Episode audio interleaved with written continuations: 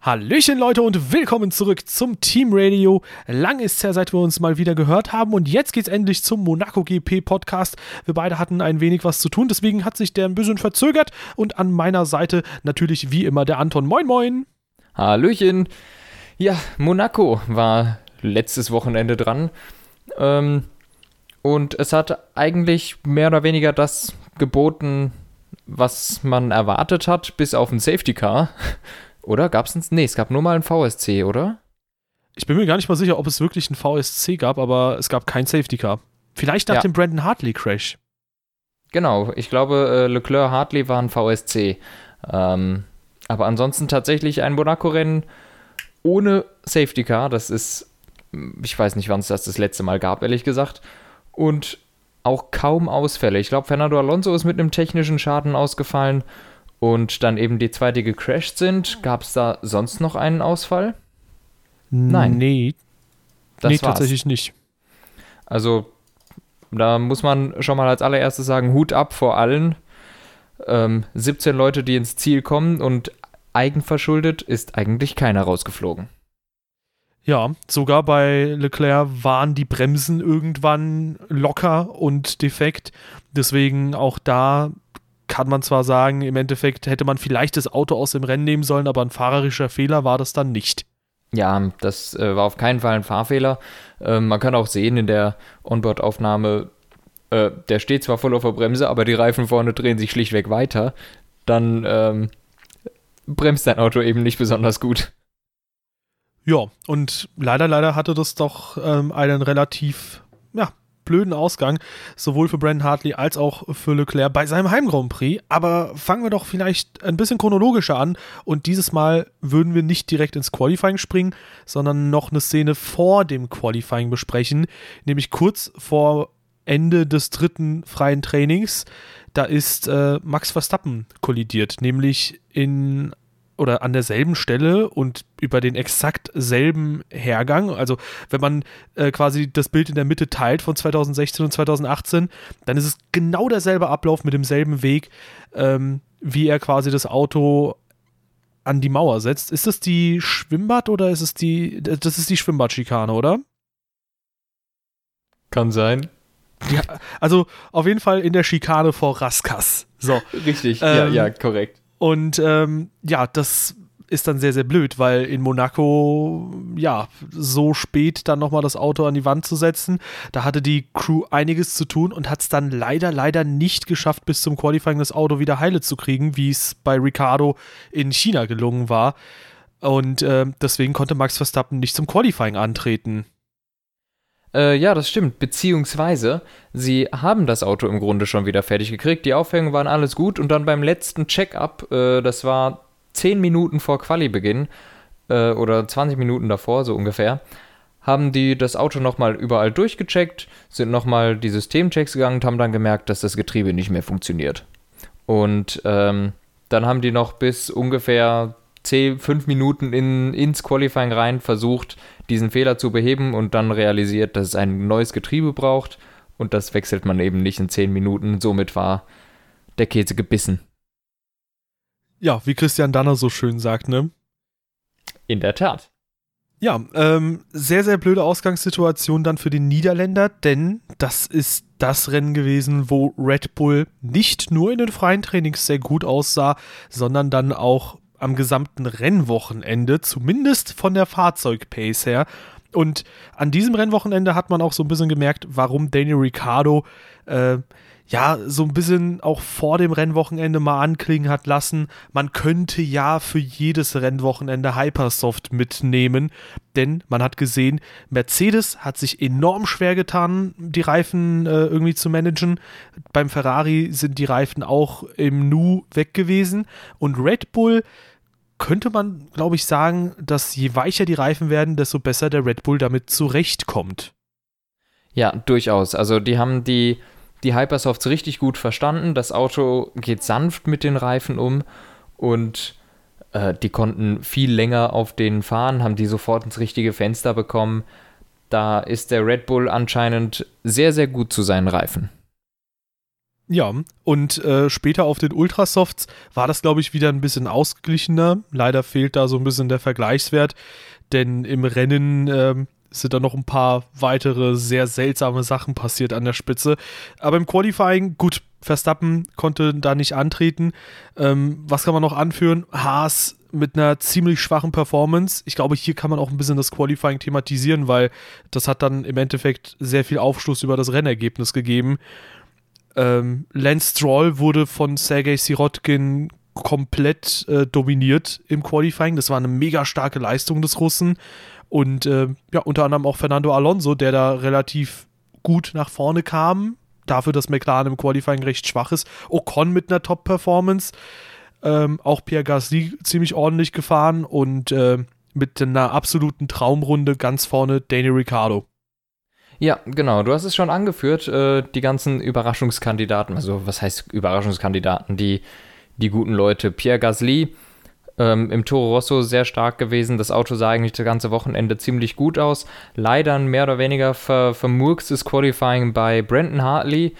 Ähm, Fernando Alonso sehr solide, das ganze Wochenende eigentlich langsamer gewesen als Van Dorn. Und er hat dann noch eine Setup-Änderung gemacht fürs Qualifying zwischen dem FP3 und ähm, sagte dazu, ja, das sei ein bisschen wie ein Coinflip, also 50, Chance ist 50-50, dass in die Hose geht oder dass gut wird. Es war gut. Äh, sieht man, glaube ich, daran, er ist Siebter geworden oder so im Qualifying, aber die Überraschung Esteban Ocon im äh, Force India seinen Teamkollegen deutlich geschlagen und Best of the Rest, eine wahnsinnig gute Performance. Äh, hat mich richtig gefreut. Der Franzose wirklich eine Top-Performance und zwar nicht nur im Qualifying, sondern auch im Rennen. Ähm, erstaunlich war für viele Leute war möglicherweise aber die Pace der McLaren, dass die dann nicht vorne mit dabei waren. Also wo jetzt der gar nicht auf den Motor oder auf Luftwiderstand ankommt. Ich bin mir ziemlich sicher, dass das was mit deren Hinterradaufhängung zu tun hat. Ähm, die haben ja diese ganz spezielle, extrem aggressive aerodynamische Hinterradaufhängung die ähm, aerodynamische Sinn ergibt, also dem Auto äh, aerodynamischen Abtrieb gibt und ähm, da einfach sehr gut hilft, aber dafür der mechanische Grip wahrscheinlich darunter leidet. Jedenfalls sagt das so Adrian Newey, der sich diese Aufhängung in Spanien mal angeguckt hat bei den Testfahrten. Ähm, und deshalb äh, hatte ich schon diese Befürchtung und ähm, es sieht wohl auch so aus, dass der diesjährige McLaren auf diesen ganz langsamen Kurven äh, Kursen nicht besonders optimal ist mit dieser extrem aggressiven Aufhängungsgeometrie. Ob das so der richtige Weg ist, wird sich dann zeigen, denn trotz dieser aerodynamischen Aufhängung hat, hat das Ding ja einen Wahnsinns-Luftwiderstand. Das heißt, man muss vielleicht gucken, ob man da den richtigen Weg eingeschlagen hat. Aber jetzt rede ich mir noch einen Wolf Danny Ricciardo, eine Wahnsinnsrunde 1.10.8, der erste unter 1.11, musst, das musst du dir vorstellen, das ist der Wahnsinn. Und dann kommen wir zum Rennen. Ja, und auch der einzige unter 1.11, muss man noch dazu sagen. Ähm, eine Sache möchte ich noch kurz anführen, weil du hast es äh, fürs wenn man das Rennen dazu nimmt, hast du auf jeden Fall recht, aber im Qualifying äh, würde ich sagen, relativ deutlich geschlagen äh, zwischen Ocon und Sergio Perez. Das war schon eher knapp, weil wenn man sich die Plätze 6 bis 10 anschaut, da lagen 160.000stel dazwischen, zwischen Ocon und Gasly und dementsprechend auch zwischen Perez und Ocon nur weniger als eine Zehntel, macht halt hier drei Plätze aus. Trotzdem eine sehr starke Leistung von Ocon, die er dann auch im Rennen bestätigt hat. Ja, und äh, beim Rennen möchtest du da anfangen? Na gut, ähm, es gab einen Start. da, da, gab es keine Positionsveränderungen, außer ich glaube, dass Max Verstappen die beiden, äh, die beiden Haas überholt hat. Und dann ging die Prozessionsfahrt los. Ja, ähm, gut, ich muss äh, sagen, dass ich persönlich das Rennen, wir haben ja im Vorhinein ein bisschen noch gequatscht, äh, schon ein bisschen spannender fand als du. Ich fand das nämlich, auch wenn im Endeffekt nichts passiert ist, so es ist nichts reell geschehen, ähm, ich fand halt die ganze Spannung, ähm, ja, das war einfach, äh, das war einfach sehr intensiv, weil äh, da vorne ist quasi äh, Danny Ricciardo, der sich da absetzen muss von Sebastian Vettel und Co. Und der kriegt dann halt Probleme. Bei ihm funktioniert die MGUK nicht. Dadurch überhitzen die hinteren Bremsen, weil äh, die Energie nirgends sonst hin kann und dementsprechend Energie äh, erzeugt halt dann auch Wärme bei den Bremsen, beziehungsweise die Wärme wird nicht abgenommen. Der musste halt die Bremsbalance komplett nach vorne stellen, das heißt, er hatte weniger Leistung, er musste früher bremsen, er musste vorsichtiger bremsen, mit einer ganz anderen Bremsbalance bremsen und ich fand, das war rein fahrerisch natürlich eine Meisterleistung. Die wird so habe ich mir zumindest in den Foren das ein bisschen angeschaut, auch ein bisschen klein geredet, ähm, hier und da an der Stelle, wo gesagt wird, ach komm, so besonders ist es auch nicht. Ich fand es sehr stark und mit dem Wissen, was für ein Handicap er hatte, äh, wollte ich da quasi nie wegschauen, weil ich mir gedacht habe, okay, wenn das jetzt wirklich mal eine Chance gibt, eine halbwegs realistische Chance, man hat einen sehr bissigen Vettel oder ein Fahrer, der sehr viel Biss hat zumindest. Äh, bissig ist, glaube ich, da das falsche Wort. Und der kann schon hier und da, wenn es um den Sieg geht, weißt du, der, da haben wir ja schon immer wieder gesagt, da hat der Sebastian Vettel auch immer wieder mal Blut geleckt und fährt dann auf Top-Niveau. Und deswegen fand ich das sehr spannend, weil ich mir gedacht habe, okay, auch wenn vielleicht nichts passiert, es könnte immer wieder was passieren oder dass Ricardo auch selbst mal einen Fehler macht. Ja, ähm, ich verstehe, was du meinst. Ähm, du hast ja schon gesagt, die MGUK ist ausgefallen. Das hat zum ersten Mal, also äh, ganz am, als erstes hat das die Auswirkung, dass er 163 PS weniger hat als alle anderen schon mal, weil der gesamte Elektromotor, der Boost ausfällt. Aber ist nicht Dann, die MGUH noch vorhanden gewesen? Das ist doch egal, der Elektromotor funktioniert nicht. Ach so, okay, gut, der Elektromotor. Ich dachte die MGUK, also, die Energiegewinnung. Also geboostet hat er auch nicht. Also es, es, es kam keine Elektro, äh, ja, wenn die, wenn, wenn die Gewinnung nicht funktioniert, kann sie auch nicht boosten. Äh, ja, ja, aber mit der MGUH kannst du ja auch gewinnen noch. Ja, die kann aber nicht so viel machen wie die Bremskraft. Aber genau, genau, aber ich ja, meine ja, der hat ein bisschen, hm? bisschen Power hat er immer noch, oder? Da er bin ich mir ehrlich gesagt nicht sicher. Also laut, laut, Horner haben ihm, laut Horner haben ihm 163 PS gefehlt. Okay, dann und vertrauen wir Horner auch, auch, auch wenn es vielleicht nicht ganz so viel war, die Geschwindigkeiten sprechen für sich. Äh, Danny Ricardos Topspeed war 252 km/h am Ende der Startzielgeraden. An gleicher Stelle fährt Sebastian Vettel 280. Das ist ein Geschwindigkeitsunterschied von 30 km/h. Der kommt nicht von Luftwiderstand, sondern schlichtweg, weil keine Power da ist. Ähm, dadurch, dass der Elektromotor fehlt oder fast fast komplett fehlt, hat er erstens weniger Leistung, zweitens, wie du gesagt hast, die hinteren Bremsen überhitzen, weil die Energie nirgends hin kann und drittens muss er Sprit sparen. Er musste ständig viel, viel früher vom Gas gehen, weil er Sprit sparen muss. Ähm, da, wenn, wenn der Elektromotor nicht reinboostet, muss ja alles eigentlich der Verbrenner machen. Und da die Autos wahrscheinlich schon mit ziemlich wenig Sprit an den Start gegangen sind, musste der noch mehr sparen als sonst. Also ich finde auch, wie du gesagt hast, das wird ein bisschen klein geredet, denn das ist schwierig, diesen ganzen Krimskrams hinzukriegen, während du führend bist. Du musst darauf achten, dass dein Hintermann an den Stellen, wo es drauf ankommt, nicht nah genug drankommt. Und das ist der letzte Sektor. Das hat Danny Ricciardo hervorragend geregelt. Ähm, und dabei tausend Sachen am Lenkrad einstellen und nicht in die Wand fahren. Großartige Leistung. Ja, natürlich muss man auch dazu sagen, dass der Red Bull an diesem Wochenende eine absolute Übermacht war und wenn Sebas äh, Quatsch, wenn Max Verstappen nicht im Quali vor dem Qualifying schon äh, kollidiert wäre, dann hätte man einen sehr sicheren Doppelsieg ohne irgendwelche technischen Defekte und so. Äh, also wenn die nicht eintreten würden, dann wäre das ein klarer Doppelsieg gewesen. Nichtsdestotrotz wenn man so ein krasses Handicap hat, dann muss man das auf jeden Fall würdigen, weil Danny Ricciardo hat eine absolute Meisterleistung abgeliefert.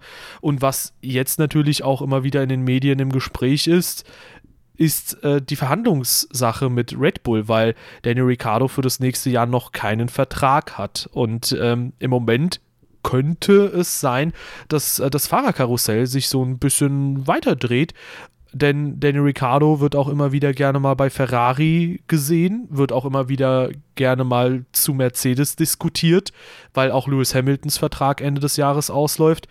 Und äh, Red Bull möchte ihn dementsprechend, glaube ich, auch halten nach solchen Rennen, insbesondere wenn man halt schaut, wie die WM-Wertung nach sechs gefahrenen Rennen ausschaut. Da ist nämlich Danny Ricciardo im Moment Dritter mit immerhin noch 38 Punkten Rückstand zu Hamilton. Allerdings hat sein Teamkollege Max Verstappen sogar noch weniger als die Punktzahl, die Ricciardo zu Hamilton fehlen, nämlich nur 35 Punkte. Also auch wieder eine sehr große Punktechance hier vergeben. Und ähm, ja, grundsätzlich kann man auch, glaube ich, da gespannt sein drauf, was passiert. Was würdest du denn persönlich jetzt Daniel Ricciardo, wenn du jetzt sein Manager wärst, empfehlen? Soll er das Team wechseln? Soll er bei Red Bull bleiben? Als Manager würde ich Ricciardo empfehlen, zu Ferrari zu gehen. Ui. Aber glaubst du nicht, dass auch bei Ferrari eine ähnliche Situation wie bei Red Bull entstehen könnte, dass der eine oder andere Fahrer favorisiert wird? Weil ich glaube, bei Red Bull ist es schon so, dass Max Verstappen doch einen gewissen exklusiveren Status mhm. genießt als Daniel Ricciardo, trotz des ganzen Lobes, was er jetzt kriegt. Das denke ich auch. Ähm, aber ich glaube, bei Ferrari bist du deines eigenen Glückes Schmied. Du kriegst den besseren Status, wenn du überzeugst. Ähm, ich habe noch nicht erlebt, dass Ferrari ähm, konsequent, also sa sagen wir so, Ferrari unterstützt immer konsequent eigentlich einen der beiden Fahrer. Aber ich habe es noch nicht erlebt, dass sie konsequent den Fahrer unterstützen, der spürbar oder in den meisten Fällen der langsamere ist sondern meistens oder eigentlich fast immer wird der unterstützt, der die besseren Chancen hat. Und da muss Ricardo einfach dran arbeiten. Ricardo und Vettel, da kriegt es dann halt der Bessere. Da muss er sich ähm, halt beweisen gegen Sebastian Vettel. Da kann es ihm passieren, dass er gegen ihn verliert, gegen Sebastian Vettel.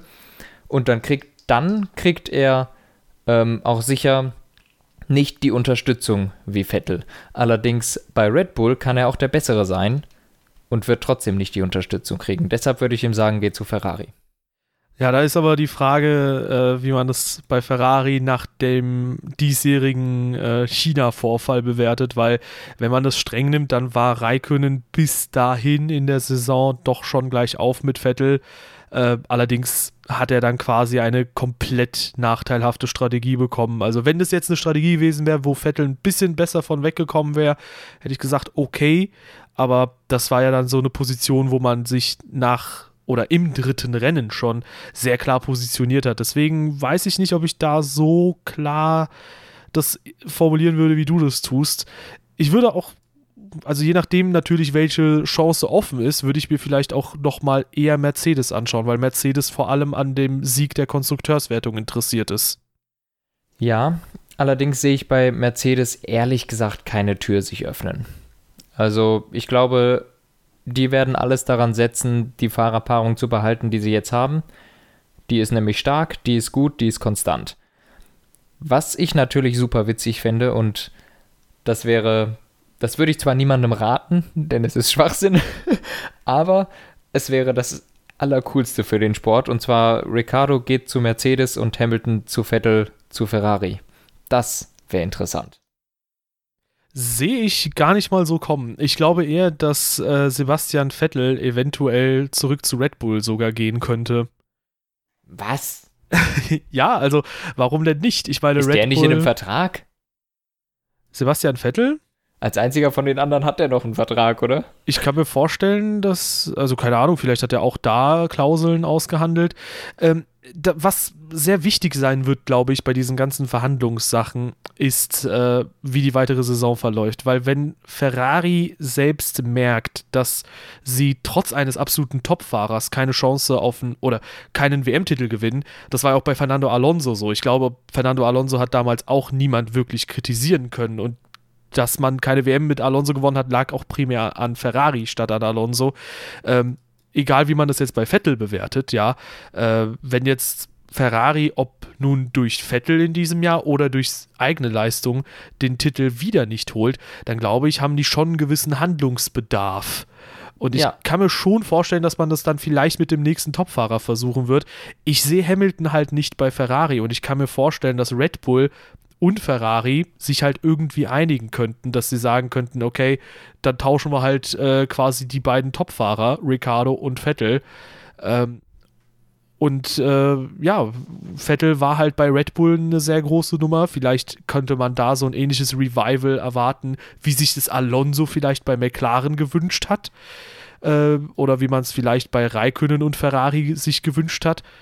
Und äh, ja, ich weiß nicht, also das ist halt, das ist halt eine sehr konfuse Sache, aber irgendwie habe ich so ein Gefühl, das könnte auch zustande kommen. Also wenn es zu einem Fahrerswap zwischen Red Bull und Ferrari kommt. Dann gebe ich dir einen aus. Also. Ja, also da, ich sag mal so, das, das ist da, ähnlich da abstrus. Ich nicht dran. Das ist ähnlich abstrus wie deine Theorie, aber das fände ich zum Beispiel geil. ja, ja das wäre auch geil. Aber am geilsten fände ich Hamilton und Vettel in einem Team. ich fände ja Vettel und Alonso in einem Team am geilsten. Und Ricardo neben Hamilton im Mercedes. Ja, jetzt werden wir immer unrealistischer hier. Wir werden immer unrealistischer, aber wir haben gerade von unseren Wünschen gesprochen. Äh, kommen okay. wir vielleicht nochmal ganz kurz zum Rennen. Denn äh, Nico Hülkenberg unter anderem, um nochmal ein paar Namen zu erwähnen, äh, Punkt. Nein, äh, Punkt. Nico, Nico Hülkenberg, Nico Rosberg, äh, Kimi Räikkönen, Michael Felix Schumacher. von der Laden. ähm, nee, wow. Nico Hülkenberg hat, äh, nachdem er im Qualifying quasi nicht überzeugen konnte, dann im Rennen wieder alles wettgemacht so ähnlich wie gut, Max Verstappen, der hat halt das Maximum aus dem Auto rausgeholt. Pierre Gasly konnte überzeugen, hat den siebten Platz geholt. Auch Esteban Ocon, wo man auch sagen muss, sehr mysteriös, wie schnell Lewis Hamilton an Esteban Ocon vorbeikam. Das wirkt ein wenig so, als gab es da eine Teamorder. Ähm, es sah nicht aus wie eine normale Teamorder, sondern eine persönliche Entscheidung tatsächlich. Ähm, ein bisschen unschön eigentlich, aber im Interview später hat äh, Ocon gesagt, äh, am Ende des Tages bin ich ein Mercedes-Fahrer.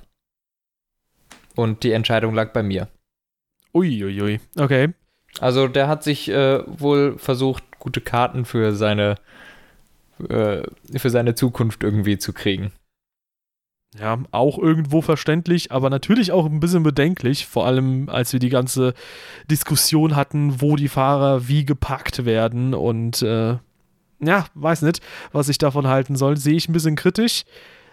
Genauso wie ein anderes Mercedes-betriebenes Team, das äh, sich sehr, sehr peinlich angestellt also hat. Also Williams war auf jeden Fall sehr gut ja, ähm, da, über die rede ich auch. Doch, über die reden wir leider.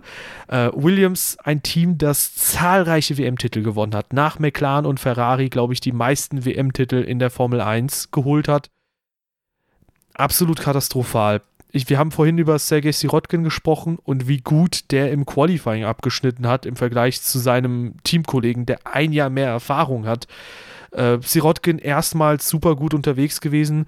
Ähm, was aber bei Williams aktuell läuft, ist halt auch echt sehr komisch, weil wenn man auch ein bisschen weiter ausholt, Sirotkin, da gab es, also bei Sirotkin, da gab es auch diese Diskussion mit dem Sitz, dass der nicht ganz passt, dass er ihm Rückenschmerzen bereitet.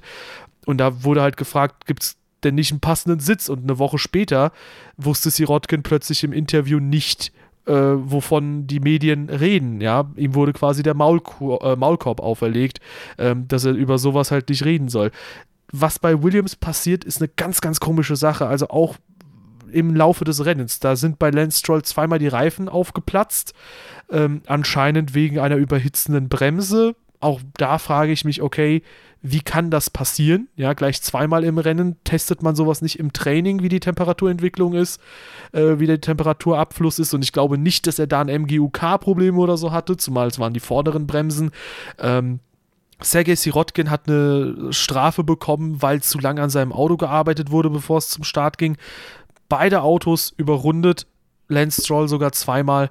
Da fragt man sich wirklich, was ist bei diesem Team los? Und äh, im Moment rollen auch nach und nach die Köpfe bei Williams und ja, man hat das Gefühl, dass das Team komplett orientierungslos ist und keine Ahnung hat, was sie machen sollen. Auch Robert Kubica sagt, das Auto ist total unfahrbar.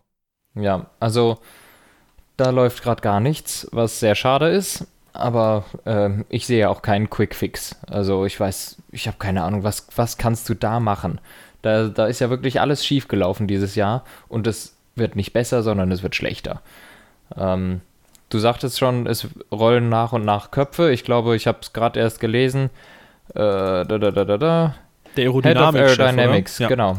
Aerodynam Aerodynamik-Chef ist auch gefeuert worden. Also es geht rund. Ja, sehr schade, vor allem für so einen Traditionsrennstall. Nächstes Jahr ist auch Martini als Sponsor nicht mehr dabei.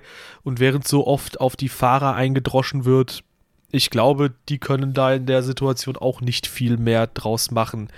Weil, Nein. naja, was willst du in einem Team machen, wo scheinbar auch nicht mal irgendwelche Harmonie herrscht? Ich glaube, das kann man überhaupt nicht vergleichen mit keine Ahnung, eine Mercedes, wo wahrscheinlich, äh, ja, seit anderthalb Jahren, warum auch immer Hamilton mit Rosberg nicht klarkam, mit Bottas scheint er super auszukommen. Ich glaube, da herrscht eine sehr gute Harmonie. Bei Ferrari hat man ja auch immer wieder gemerkt, sobald es dann Druck von oben gab, ähm, haben die Fahrer auch selbst mehr Fehler gemacht. Da gab es immer wieder auch äh, Pannen vom Team. Und man hat letztes Jahr gesehen, letztendlich ist Ferrari unter anderem dadurch dann ein bisschen an sich selbst gescheitert und zerbrochen, äh, dass eben halt äh, diese WM-Situation da war. Und ich kann mir doch schon vorstellen, dass da sehr viel Druck gemacht wurde im Hintergrund. Und ähnliches wahrscheinlich jetzt bei Williams. Ja, das ähm, kann sein. Ähm, ich kann das schwer beurteilen, aber du hast eigentlich alles schon gesagt, was es zur Williams-Situation zu sagen gibt. Ja, und das ist leider nichts Positives.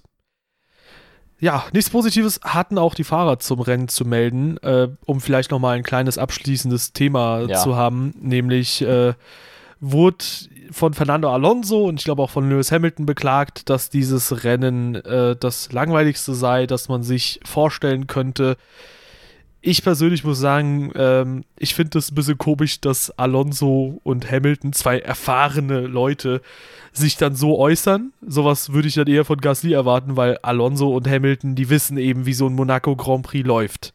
Und ähm, ja, für mich persönlich ist halt die Frage, ob Monaco Grand Prix noch da sein sollte oder nicht, seit Jahren schon geklärt. Ich persönlich spreche mich halt einfach dagegen aus, weil ich mir denke, durch gewisse Umstände kannst du ein spannendes Rennen haben, aber während du vielleicht so ein Spanien Grand Prix durch eine Regeländerung wie vereinfachte Frontflügel äh, besser hinbekommen könntest, bei Monaco sehe ich da selbst mit, weißt du, selbst ohne Aerodynamik sehe ich da in Monaco keine coolen Rennen auf. Ja gut, das ist vielleicht übertrieben, aber äh, es ist sehr schwierig in Monaco ein spannendes Rennen hinzubekommen, was durch Racing spannend wird. Und wir haben uns äh, im Vorhinein auch die Strecke angeschaut. Das Ganze ist so eng, selbst Streckenänderungen könntest du nicht wirklich hinbekommen, damit du das Ganze ein bisschen spannender gestaltest oder damit du Überholmöglichkeiten hinbekommst. Ja, das stimmt. Ähm, aber trotzdem äh, sehe ich das so, Monaco ist in gewisser Weise ein bisschen der Kern der Formel 1. Und eigentlich kann sich die Formel 1 nicht leisten, diesen Grand Prix zu verlieren. Er hat meistens die meisten oder sehr, sehr viele Zuschauer und ist eine riesen PR-Maschine. Monaco gab es irgendwie schon immer und ich glaube, Monaco wird es auch immer geben. Ja, das ist halt so ein bisschen äh, ironisch, dass genau der Grand Prix, der am wenigsten zu bieten hat, was diesen Sport eigentlich auszeichnet, äh, dass gerade der am meisten gesehen ist. Das finde ich ein bisschen ironisch das und stimmt. schade. Weil ja, wenn du Leuten sowas wie das Rennen in Baku jetzt zeigen würdest in diesem Jahr oder von mir aus auch Rennen, wo es primär ums Racing geht, Bahrain, ja, die zweite Hälfte, das zeichnet die Formel 1 halt eher aus als, okay, wir fahren jetzt wirklich mehrere Runden im Kreis. ja, ähm, auch kann ich dir wieder nur zustimmen, aber es ist einfach so, Monaco ist der Glamour, Monaco ist diese Stadtstrecke, die will auch jeder Fahrer gewinnen. Das bedeutet denen was und es, es ist einfach schon immer da und es ist ein bisschen der Kern der Serie. Und ich kann mir nicht vorstellen, dass sich die Formel 1 leisten kann, diesen Grand Prix zu verlieren. Ja, äh, hast du vielleicht noch mal abschließend etwas zum F1 TV zu berichten? Ich habe es nämlich immer noch nicht hinbekommen, mir eine Kreditkarte anzufragen. ja, da habe ich äh, tatsächlich wieder was zu berichten. F1 TV, ich habe mir das freie Training, das erste freie Training angeguckt, lief völlig einwandfrei. Auch das zweite freie Training lief absolut einwandfrei. Das dritte freie Training lief perfekt. Das Qualifying lief perfekt und vor dem Rennen ist das Ganze dann abgeschmiert. Oh je. Also laut Liberty Media und dem Versprechen, was sie gegeben hatten, dürftest du auch für dieses Mal wahrscheinlich dein Geld wiederkriegen. Weil sie meinten ja, solange es nicht einwandfrei funktioniert, geben sie immer die Kohle zurück, oder? Ah ja, das weiß ich nicht so genau, aber ähm, wäre ich natürlich auch mit einverstanden. Ich wünsche nee, es ist tatsächlich so, ähm, kurz vorm Rennen war ich dann plötzlich an einem schwarzen Bildschirm, mehr oder weniger. Äh, zu Rennstart hat es dann wieder funktioniert, aber es ist tatsächlich im Rennen immer mal wieder zusammengebrochen. Also es ist einfach ausgegangen, des, der, der, der Player. Der Player war dann weg. Äh, ist natürlich blöd. Und kam dann irgendwann nach ein paar Minuten wieder. Ist aber kacke. Ich habe natürlich die Möglichkeit, wenn der Player weg ist, einfach zu RTL rüberzuschalten und ähm, wieder zurückzugehen, wenn es weitergeht. Das ist aber sicher nicht der Sinn der Sache, aber die Steigerung zu Spanien ist massiv. Denn ich konnte das Rennen gucken, ich konnte alle freien Trainings gucken. In Spanien konnte ich eigentlich die freien Trainings nicht wirklich gucken. Ständig war es am Buffern und äh, es hat nur geruckelt. Und ähm, Qualifying und Rennen ging in Spanien überhaupt nicht. Also da ging nichts. Und jetzt ging es gegen alle Trainings, das Quali ging und äh, das Rennen ging mittelmäßig bis nicht. Nein, mittelmäßig bis schlechte Qualität, aber es ging schon. Aber eine Riesensteigerung zu Spanien. Kanada werden wieder weniger Leute gucken, da bin ich mir sicher. Das wird besser laufen und ähm, ich gehe davon aus, noch ein, zwei Rennen und das Ganze läuft. Ja, das klingt auf jeden Fall vielversprechend. Insbesondere so eine Steigerung ist ja erstmal das große Ziel, weil ich glaube, dass alles perfekt funktioniert, ähm, nachdem es am Anfang so viele Fehler gab, könnte man auch nicht so wirklich erwarten. Insofern klingt auf jeden Fall cool. Und äh, für dich toi toi toi, dass du da vielleicht trotzdem deine Kohle wieder bekommst. oh yeah. Ja, ansonsten nochmal eine Empfehlung, ähm, eine persönliche Empfehlung, nämlich äh, war auch äh, der gute Dena, Felix von der Laden, an dem Wochenende in Monaco. Und ähm, da kann man auch so ein paar Eindrücke zum Hintergrund äh, bekommen wie auch zum Beispiel Niki Lauda das Rennen verfolgt. Das sah halt sehr gemütlich aus. Auch die RTL-Kommentatoren mal so, wie sie privat sind. Und ich muss sagen, die wirken echt super sympathisch. Ähm, so wie ich sie mir auch ein bisschen vorgestellt hatte. Aber wenn man so ein paar Kommentare liest, dann äh, werden sie, glaube ich, ein bisschen anders gesehen. Ja, äh, so ein bisschen verteufelt vielleicht. Aber auf jeden Fall, ähm, das sind ganz coole Sachen und ansonsten haben wir noch was. Nö, ich bin durch. Okay, gut. Äh, ich glaube, die Themen sind dann auch durch. dann würde ich sagen, äh, wenn euch der Stream, äh, Quatsch, nicht der Stream, äh, man merkt, ich komme frisch von einem Livestream. Gute Angewohnheit. Wenn euch wenn euch äh, der Podcast gefällt, lasst doch gerne ein Däumchen nach oben da. Das würde unser Podcast-Projekt unendlich unterstützen, egal auf welcher Plattform ihr hört. Ob jetzt auf iTunes, wo ihr eine Bewertung dalassen könnt, oder auf YouTube oder auf Podcast Addict, äh, Soundcloud und so weiter und so fort. Ja, und ähm, gerne könnt ihr auch unsere ganzen Social Media Kanäle auschecken. Die sind selbstverständlich in der Beschreibung verlinkt, genau wie unser F1-Tippspiel, wo ich in Monaco ganz viele Punkte holen konnte, indem ich einfach die Startaufstellung getippt habe fürs Rennen. Und, das äh, war verdammt clever. Danke. Äh, Alonsos Ausfall hat mich dann ein bisschen geärgert, muss ich ehrlich sagen. Aber äh, trotzdem, gab ganz gute Punkte. Vor allem hatte ich Verstappen auch noch auf Platz 10. Ich habe jetzt 73 Punkte und bin 74. Ärgerlich. Ähm, ja, und äh, außerdem unsere Discord-Gruppe, wo auch immer wieder nachgefragt wurde, wann denn der Podcast kommt. Äh, tut mir leid wegen der Verspätung, aber wir haben im Moment privat echt viel hinter, äh, echt viel um den, um die Ohren. Echt viel zu tun, viel zu erledigen und deswegen hat sich dieses Mal der Podcast ein bisschen verzögert. Aber das Wichtige ist, er ist gekommen und er war, finde ich, ganz schön. Ja.